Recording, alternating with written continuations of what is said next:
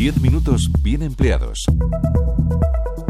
Hay una frase que según una estadística que nos acabamos de inventar hace temblar al 99,9% de las madres. Mamá, es inevitable. Quiero ser artista. Temido por los progenitores, idealizado por los que no nos dedicamos a ello a partes iguales, ser músico, tener una banda y recorrer la carretera de concierto en concierto es algo con lo que seguro que muchos hemos fantaseado. El rock and roll es un estilo de vida y una manera de pensar. Y no se trata de ganar dinero y fama, aunque nunca viene mal un poco de dinero. Al margen de lo romántico de la profesión hay algo que iguala a los músicos con el común de los mortales. Hay que pagar las facturas y es ahí donde descubrimos un día a día precario para la mayoría de ellos. 10 minutos bien empleados.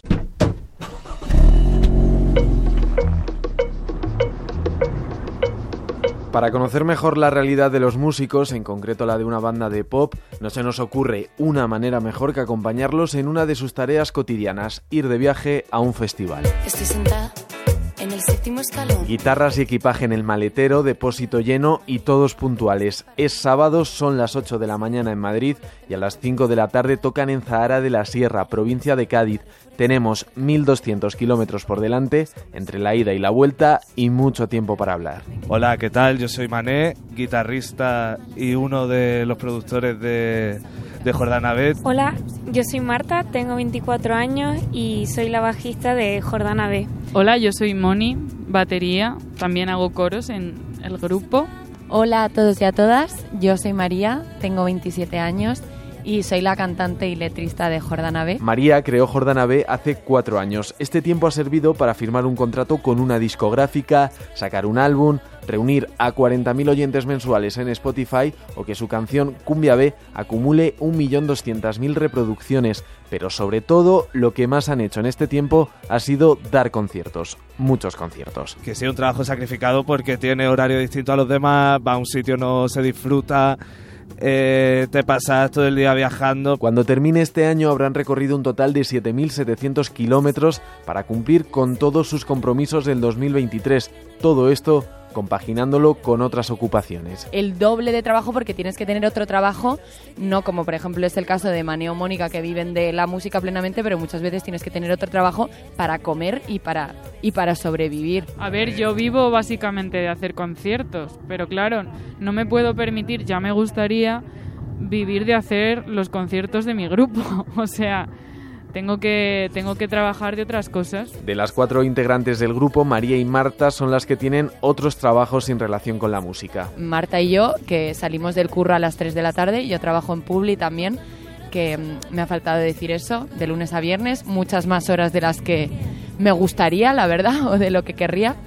Em, tenemos que pillarnos un ave mm, corriendo y para plantarnos en tres horas en donde, en donde sea el bolo. Es decir, de lunes a viernes oficina, sábado y domingo conciertos, sin olvidar que entre semana también hay que dedicar tiempo a la banda. También hay que tener en cuenta las horas de ensayo que le tenemos que dedicar previa tal que se tiene que combinar un poco con esos horarios. Una raridad que confirman los datos. La Unión de Músicos Profesionales publicó el año pasado un informe sobre la situación laboral de los músicos en nuestro país. El estudio se basa en unas encuestas que se hicieron en el año 2021, en plena pandemia.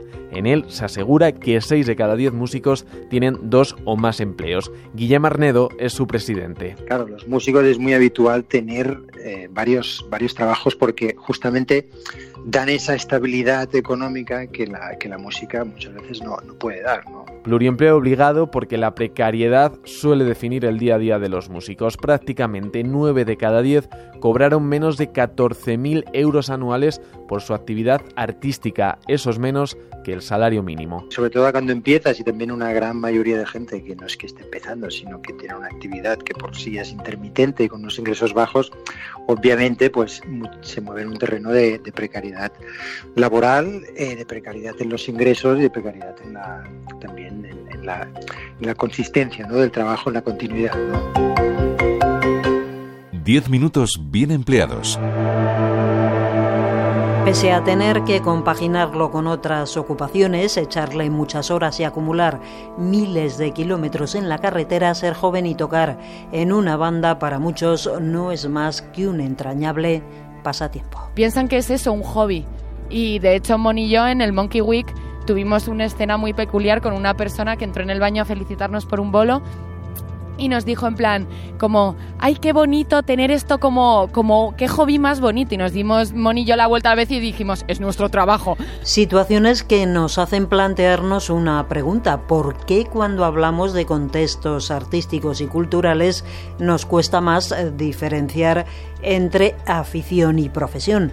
Nos eh, responde Stribor Kuric, doctor en sociología e investigador en el Centro Reina Sofía FAD Juventud. Los procesos productivos, digamos, en el arte al final están muy invisibilizados. No hay muchas veces una conciencia sobre lo que implica eh, componer una canción o interpretar una canción, todo lo que hay detrás.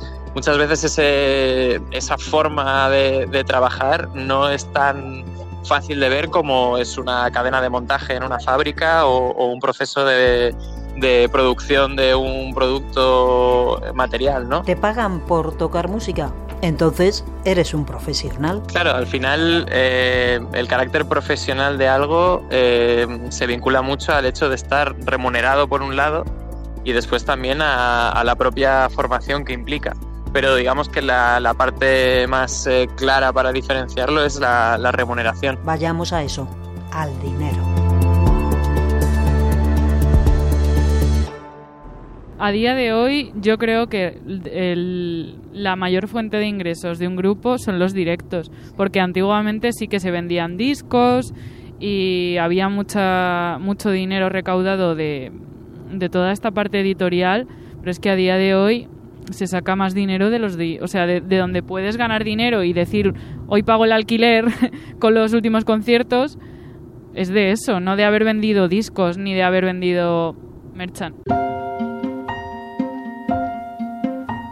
nos cuenta Mónica, batería de Jordana B, la principal fuente de ingresos para grupos como el suyo está en el directo. Otra cosa es, añade María, las cantidades que se manejan. Nosotras hemos dado bolos por 600 euros y nos hemos trasladado a mm, el otro punto de España por 600 euros, no por 600 euros para nosotras. O sea, quitando los porcentajes que se queda cada persona que trabaja en conseguir el bolo, ¿no? Para esto y quedándonos nosotras con lo mínimo para a lo mejor cubrir alojamiento. O sea, y perdiendo dinero. Es lo que se conoce como caché, lo que los festivales pagan a los músicos por contar con ellos. Eh, sí que hemos ido subiendo a medida, pues eso, que la gente te va conociendo más, que te van, que te demandan más en festivales y en otros sitios y pues los promotores también una cosa en la que se fijan mucho que es innegable es en los oyentes que tienes en Spotify. Para conseguir directos ayuda y mucho firmar un contrato con una discográfica, una vinculación con compromisos para las dos partes. Lo cuenta mejor Mané, el guitarrista de Jordanave. Ya es este trabajo conjunto, este compromiso entre dos partes que tu agencia comprometiéndose a conseguirte el mayor, la mayor cantidad de trabajo posible, la mayor cantidad, en las mejores condiciones posibles y tú como artista eh, comprometerte a eh, ofrecer la mejor versión de ti mismo y bueno, y los objetivos que se planteen en un contrato y seguir para adelante. Y claro, no hay que perder de vista que al firmar con un sello, sí, tu trabajo probablemente se mueva mejor, pero la discográfica se llevará un porcentaje de tus actuaciones en directo y de los derechos de autor que generan tus canciones. Por eso, desde la Unión de Músicos Profesionales, su presidente, Guillem Arnedo, pide cabeza a la hora de firmar estos contratos. Nos puede ese ímpetu que decías, de, tener un contrato, eh, una posibilidad de un contrato y no, asesorarse bien de qué está firmando. ¿no? Con este panorama nada halagüeño, la pregunta sale sola. ¿Por qué seguís haciendo esto? Todo el tiempo que inviertes, todo, todo el cuerpo que pones, porque hace sentir algo a la gente, la gente paga por venir a verte, la gente piensa en ti, te escribe, se dedica, mm, no sé, se dedica tiempo de su vida también para, para escribir tu mensaje súper bonito en redes, para pedirte una foto. Yo sí que creo que si un trabajo está bien hecho y, y si tú vas haciendo esa carrerita de fondo, o sea, tú te vas labrando al final tu, tu camino, vas conociendo a gente en el camino que luego va a ser la que te va a dar nuevas oportunidades. También tenemos que hacer un trabajo de eh, va- valorar nuestro trabajo para que, que al final entre todos nos, nos tomemos en serio igualmente también. Todo esto se sostiene por la ilusión y por lo que conseguimos, porque claro, de pronto estar tocando tus canciones y ver que hay gente que no te conoce de nada, que se las sabe, es una cosa que te hace como que se te pongan los pelos de punta, que te que, dices, joder, es que todo esto ha merecido la pena. Toco el timbre para ver si sale. Ella estudió Derecho en ICA, de ahí fue. Es un trabajo firmado por el área de economía que puedes recuperar en RTVE Play. Me dijo que ella ya me conocía. Que se hizo fan gracias a una amiga, yo qué sé. ¿Qué te dijo? Me dijo, me suena tu cara, no serás tú María de Jordana B. Y luego, quiero vivir